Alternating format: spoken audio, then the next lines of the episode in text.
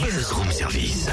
À côté de chez vous, il y a forcément quelqu'un qui fait le buzz. Vers l'infini et au-delà Eh, eh, eh, eh, Cynthia. Oui J'hésite. Quoi donc? Animateur, pâtissier, on parlait hier d'hypnotisme, peut-être hypnotiseur. Hum, Tu sais quoi? Ouais. Au salon Studirama à Dijon. C'est quand? Ce week-end, vendredi et samedi, au Parc des Expositions, ce sera la 9e édition.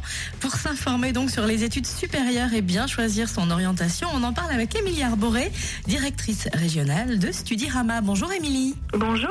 Alors, à qui s'adresse ce salon Alors ce salon, il s'adresse à toute personne qui se pose des questions sur l'enseignement supérieur. Donc il y a bien sûr les lycéens. Bientôt, c'est la dernière année ou l'avant-dernière. La dernière ligne droite aussi avant l'ouverture de la procédure admission post-bac euh, le 20 janvier prochain.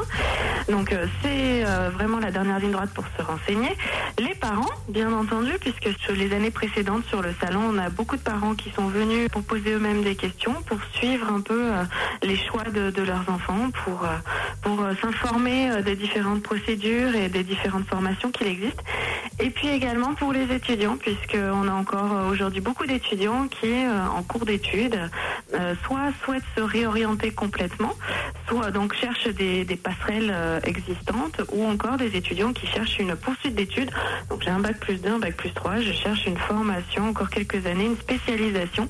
Eh bien, c'est toutes ces personnes qui qu'on accueille chaque année sur le salon Studirama de Dijon. Oui, mais alors comment s'y retrouver? Parce qu'il y aura de nombreux établissements présents et moult formations proposées. Oui, en effet, il y a plus d'une centaine d'établissements qui sont présents et donc cela représente plus de 600 formations.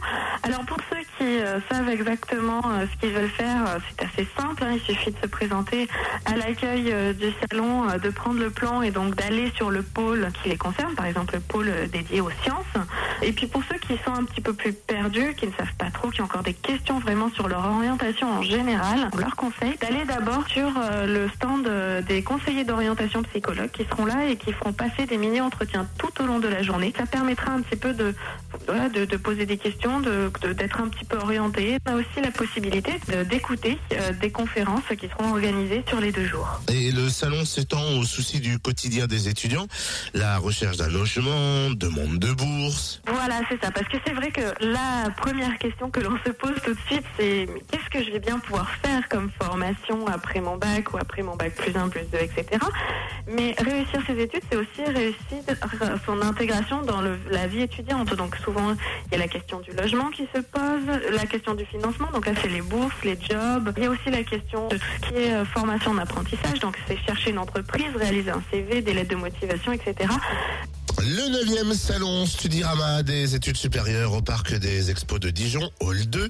Ce sera vendredi de 9h à 17h et samedi de 9h30 à 17h30. L'entrée est gratuite. Plus d'infos sur le www.studirama.com. Et ne ratez pas le coche euh, car le portail admission post-bac ouvre déjà le 20 janvier. C'est donc euh, maintenant qu'il faut recueillir tous les renseignements liés à votre orientation. Waouh, tu fais bien le prof. Tu sais quoi? Laisse tomber pâtissier, péotiseur et même animateur. Je te verrai bien dans l'éducation nationale. Ah non, Fréquence Plus, météo régionale, météo régionale. j'ai rien contre l'éducation nationale, hein, mais je ne me vois pas prof. Ah ouais